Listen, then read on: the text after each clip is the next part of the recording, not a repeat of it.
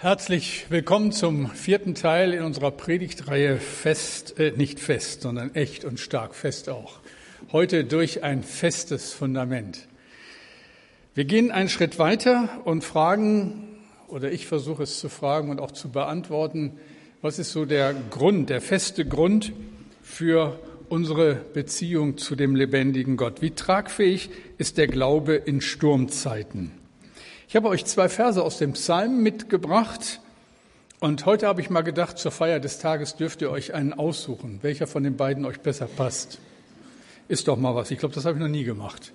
Also zwei Verse und ihr lest sie und könnt euch einen aussuchen. Der erste, Psalm 42, Vers 6.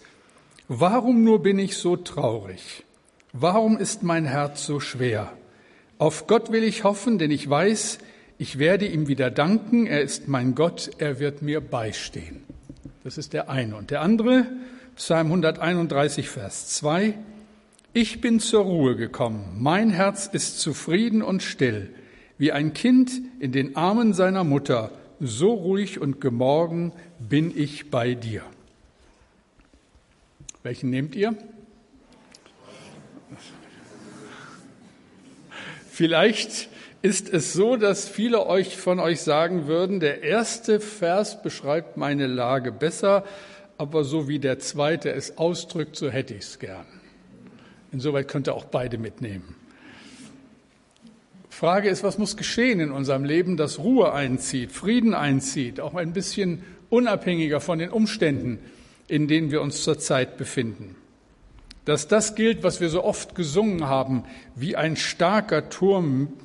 Du bist das Auge im Sturm, du sprichst zum aufgewühlten Meer, meine Seele in mir, Herr, Friede mit dir, Friede mit dir. Du bist ein starker Turm, echt und stark durch ein festes Fundament in unserem Leben. Was kann das sein? Ich musste an Maria denken, die Mutter Jesu von der es heißt im Lukas-Evangelium, Lukas 2, Vers 19, Maria aber behielt alle diese Worte und bewegte sie in ihrem Herzen. Beten wir. Herr, danke für diesen sonnigen Tag. Danke für den Gottesdienst, den wir feiern dürfen. Von Herzen bitten wir jetzt, dass wieder dieses Wunder geschieht, dass dein Wort für uns ganz lebendig wird. Öffne meinen Mund, dass er deinen Ruhm verkündigt. Und danke dafür. Amen. Es ist schon viele Jahre her, viele, viele Jahre her, und es war mein erstes Segelabenteuer. Wir Kinder waren mit den Eltern an die französische Mittelmeerküste gefahren, auf einen Campingplatz. Und die neueste Errungenschaft meines Vaters war damals, dass er ein Schlauchboot mitgenommen hatte. Nach ein paar Tagen war dieses Schlauchboot eine langweilige Angelegenheit, weil vor uns so all die schnittigen weißen Yachten, Segelboote kreuzten und wir dümpelten so mit unserem geruderten Schlauchboot daher. Und dann kam meinem Vater eine glorreiche Idee. Er verwandelte eine Liegedecke in ein Segel, aus einem Ruder baute er einen provisorischen Mast und so wurde aus dem Ruderschlauchboot ein Segelschlauchboot. Und dann stießen wir, mein Vater und ich, mit Zuversicht in See und wurden zum öffentlichen Ärgernis. Am Strand lief die Rettungswache auf und die Wasserskifahrer bedachten uns mit französischen Ausdrücken, die wir zum Glück nicht verstanden. Es war der erste und letzte Versuch meines Vaters zu segeln. Was war das Problem gewesen? Wir hatten keinen Kiel, nicht genügend Tiefgang. Und damit war unser Boot nicht zu steuern. Es lief einfach platt vor dem Wind, ohne Chance, seinen Kurs auch nur ein wenig zu beeinflussen. Wenn wir nicht auf unser Herz achten, auf unsere Seele achten, dann passiert uns genau das. Wir sind recht hilflos den Gewalten ausgeliefert. Wir haben, wenn es stürmisch wird, dem nichts entgegenzusetzen. Wir scheitern. Und deshalb denke ich, ist es gut und richtig, immer mal wieder nachzufragen, auch sich selbst zu fragen, wie ist das denn in meinem Leben? Gleicht meine Seele, mein Leben einem solchen Boot, das äh, nicht in der Lage ist, Kurs zu halten und ein Ziel anzusteuern? Oder gleicht meine Seele einem Boot mit einem festen Kiel, einem guten Ruder, das in der Lage ist, auch in stürmischen Zeiten dem Sturm zu begegnen und das Ziel anzusteuern?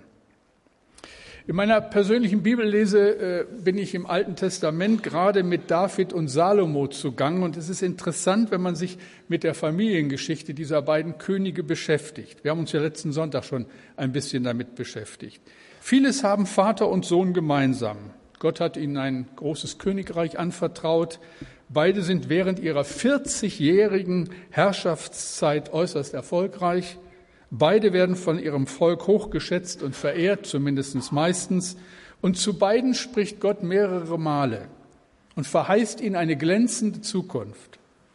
Aber dann, in den späten Jahren, läuft ihr Leben völlig unterschiedlich ab.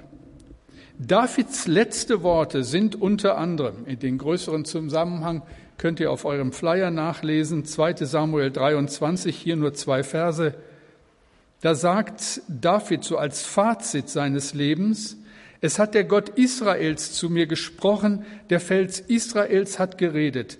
Wer gerecht herrscht unter den Menschen, wer herrscht in der Furcht Gottes, der ist wie das Licht des Morgens, wenn die Sonne aufgeht, am Morgen ohne Wolken.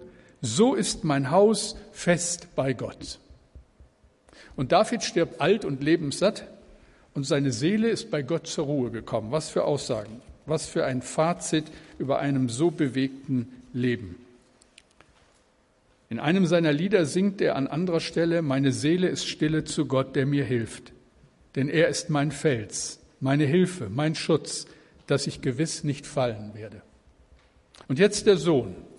Wie endet sein Leben? Lesen wir es, 1. Könige 11.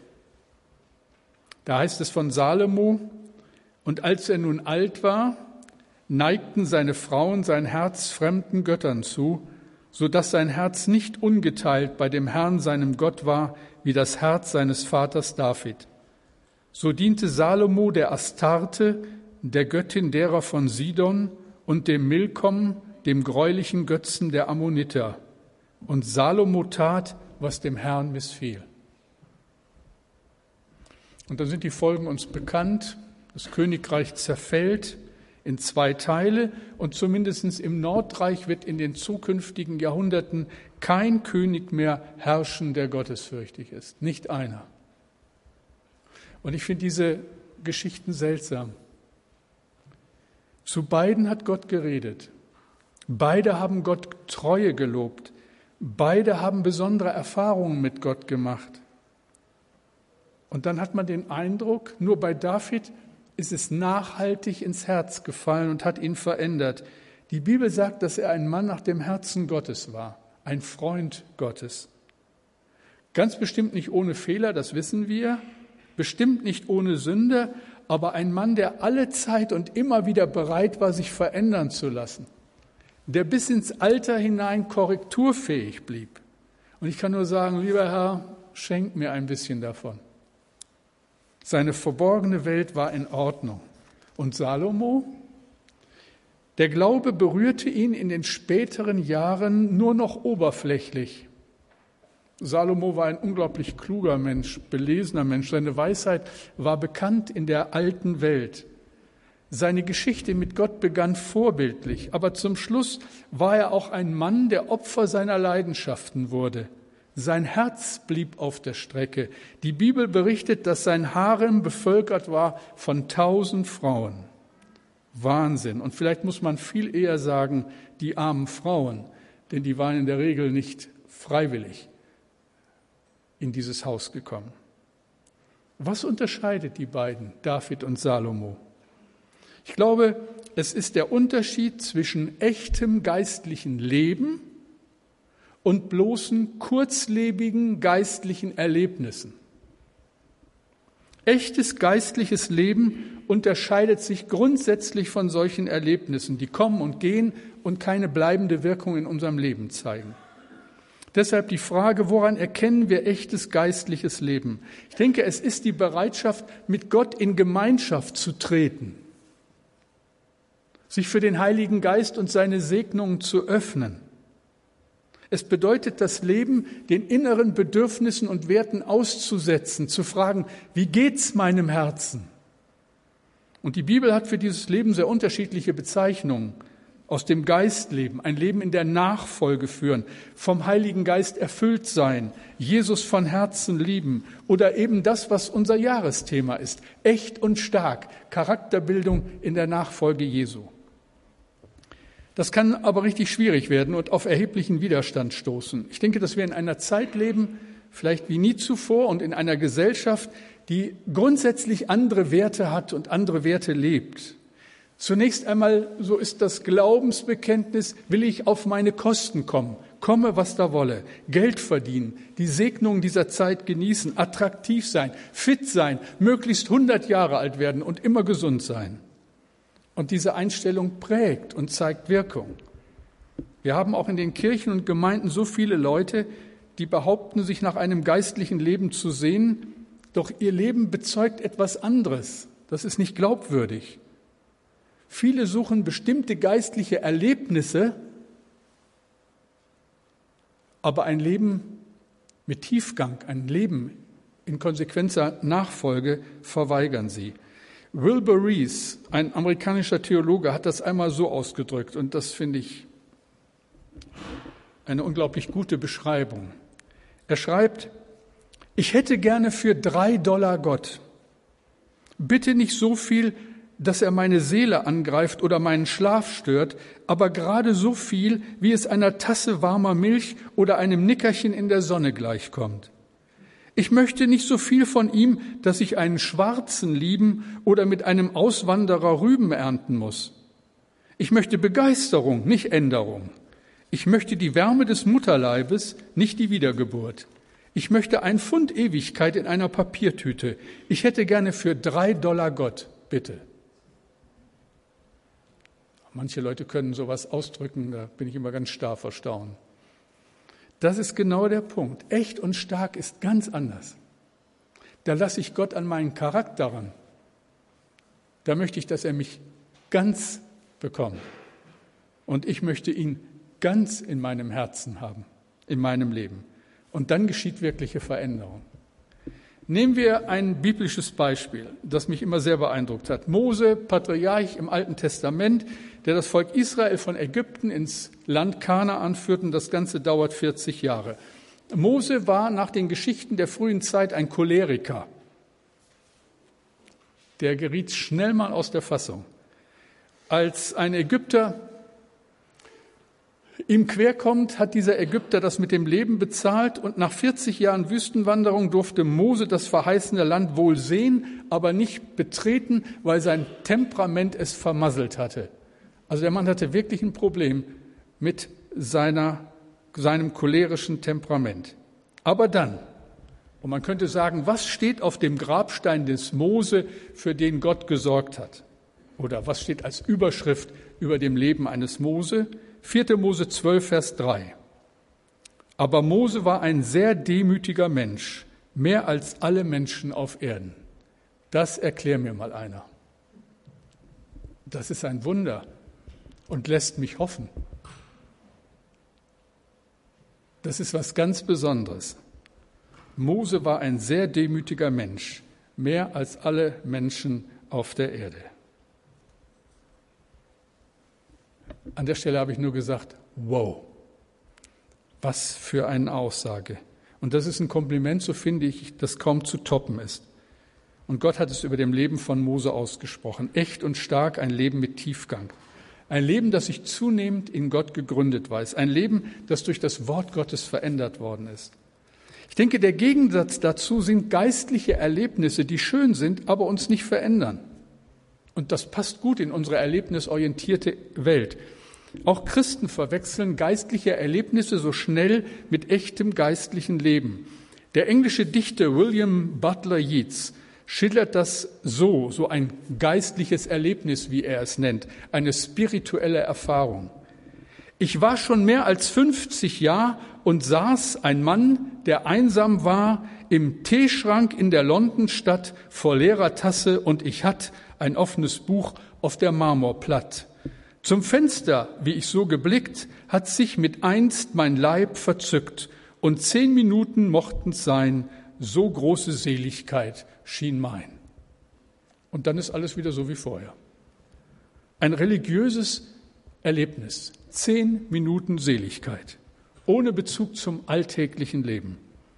Das bloße geistliche Erlebnis ist wie ein Boot ohne Kiel, zu segeln nur vor dem Wind bei schönem Wetter. Man kommt damit nicht ans Ziel und es kentert unweigerlich im Sturm. Das hält nicht. Die Bibel ist voll von Beispielen großer Männer und Frauen, die gescheitert sind, weil sie nicht in Gott gegründet waren. Und sie ist voll von Beispielen von Menschen, die plötzlich erkannt haben, dass es einen riesigen Unterschied gibt. Petrus war so einer. Petrus war im Überschwang seiner Gefühle so weit gegangen, dass er zu Jesus sagt, Herr, wenn dich auch alle verlassen, ich verlasse dich nicht.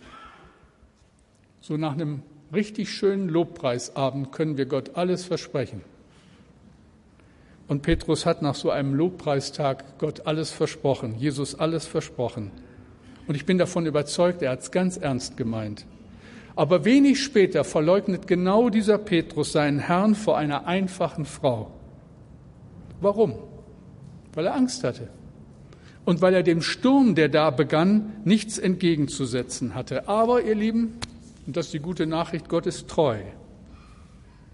Als Petrus unter Tränen sein Versagen eingesteht, als er zu Jesus sagt, mit wundem Herzen, Herr, du weißt, dass ich dich lieb habe, da verändert sich dieser Mann. Und als sie viele, viele Jahre später ihn in Rom verändern, äh, verhaften, da ist es ihm eine Ehre, für diesen Gott in die Arena zu gehen und seinen Glauben zu bezeugen und sein Leben zu verlieren. Echtes geistliches Leben, Leben mit Tiefgang oder nur die Hoffnung auf geistliche Erlebnisse. Ich denke, es ist wichtig, dass wir das klären und für uns darstellen können. Es kann uns vielleicht helfen, wenn ich mal versuche jetzt aufzuzeigen, was so typisch ist für kurzlebige geistliche Erlebnisse, die uns im Grunde genommen nicht weiterbringen. Ich will das versuchen in vier Punkten deutlich zu machen. Kurzlebige geistliche Erlebnisse, erstens, sie erfordern wenig seelische Disziplin. Es reichen Einflüsse, um sie auszulösen. Eine schöne Musik, richtige Atmosphäre, gute Gespräche. Wir genießen das, aber es berührt nicht wirklich unser Herz. Ein guter Gottesdienst, möglichst ein Ablauf ohne Pannen, ein Musikteam, das gut drauf ist. Ihr seid richtig gut drauf hier, finde ich heute. Ein Prediger, der gut ankommt und beschwingt lasse ich, verlasse ich die Kirche. Aber die Frage ist, berührt es mein Herz? Beispiel wieder aus der Bibel. Es ist kurz vor Ostern. Jesus reitet auf dem Esel nach Jerusalem und die Menschen sind begeistert. Es ist Palmsonntag, da ist man schon aus Tradition begeistert. Und dann schwingen sie die Palmzweige und jubeln Jesus zu. Und die Sonne scheint und Jesus macht die Römer platt und alles wird gut. Dieselben Leute, einige Tage später, schreien, kreuzige, kreuzige ihn. Und merkt ihr, wie wichtig es ist, dass wir nicht eine euphorisierte Seele mit dem Wirken des Heiligen Geistes verwechseln.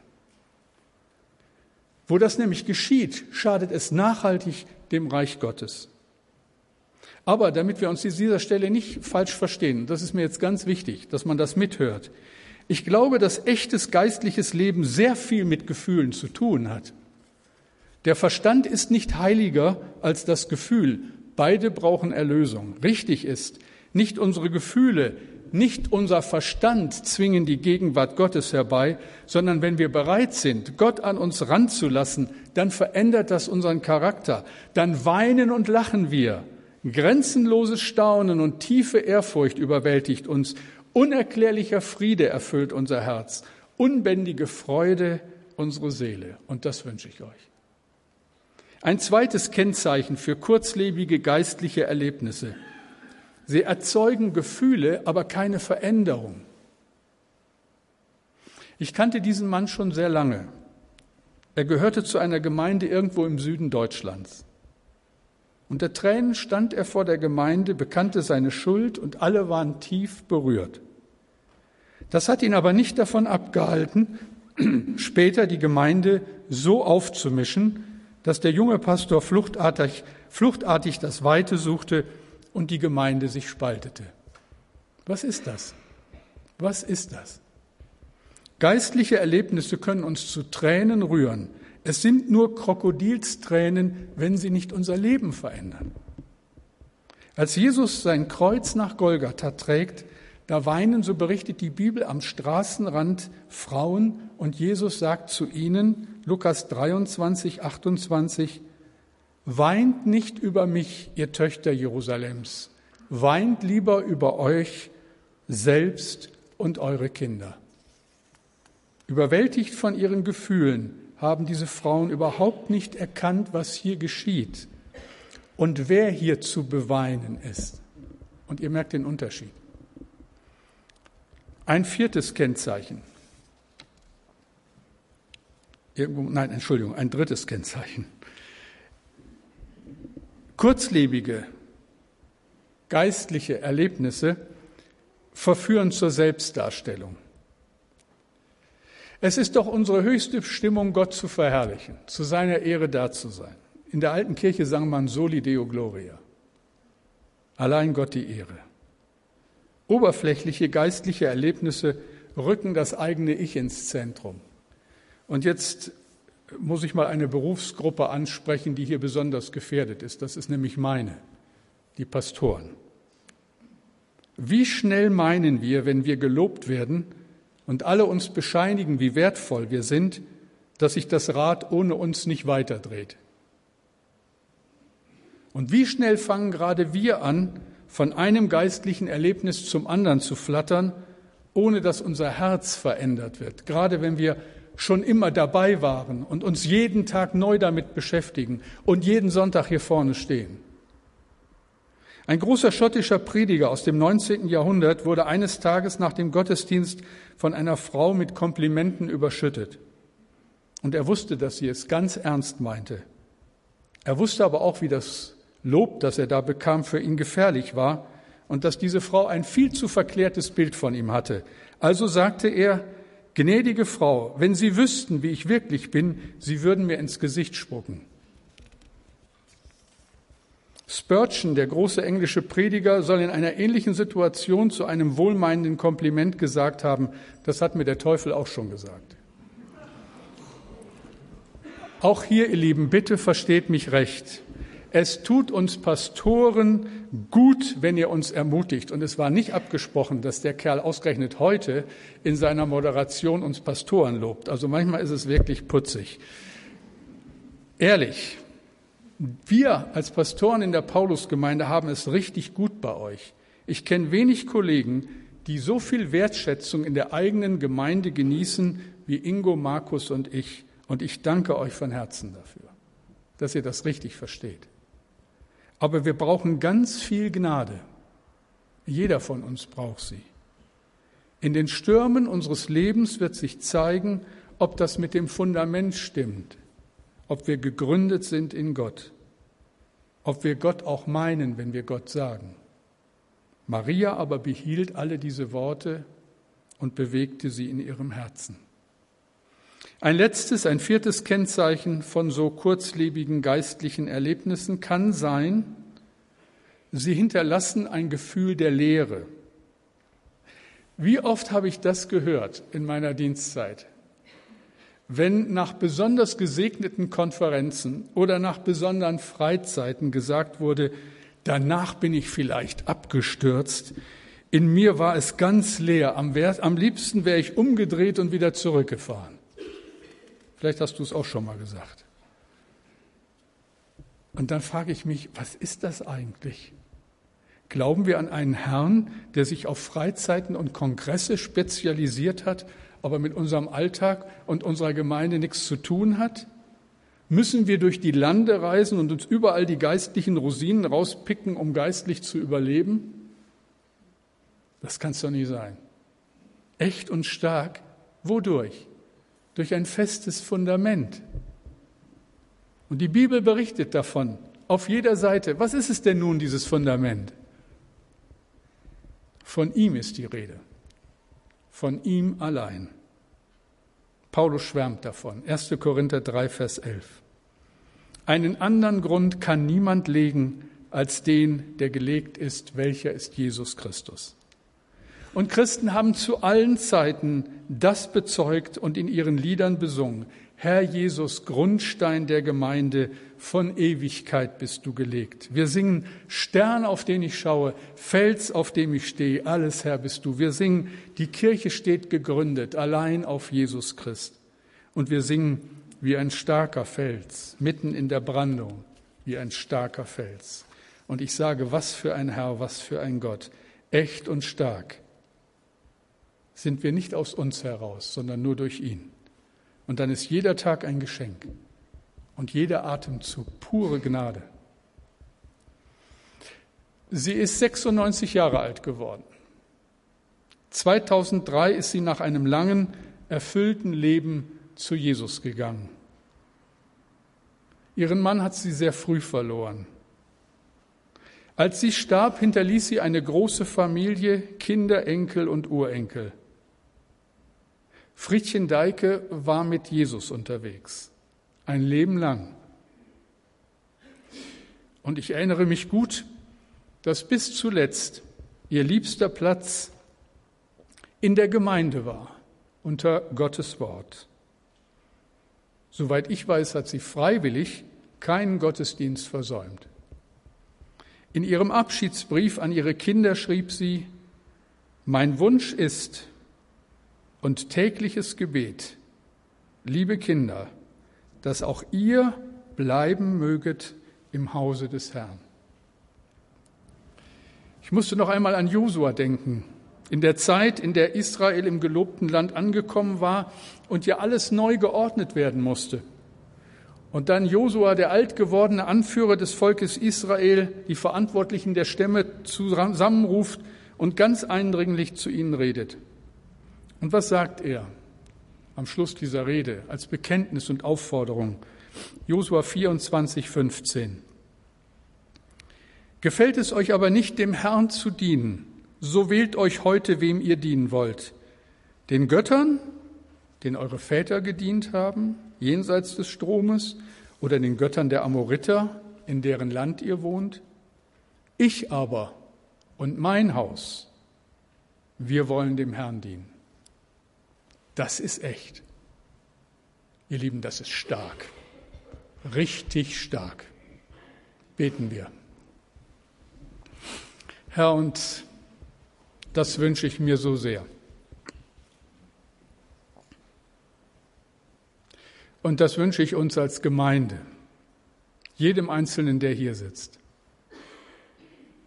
dass es nicht an der Oberfläche bleibt, dass nicht nur ein bisschen unsere Seele berührt wird, aber es mit unserem Leben sonst nichts zu tun hat.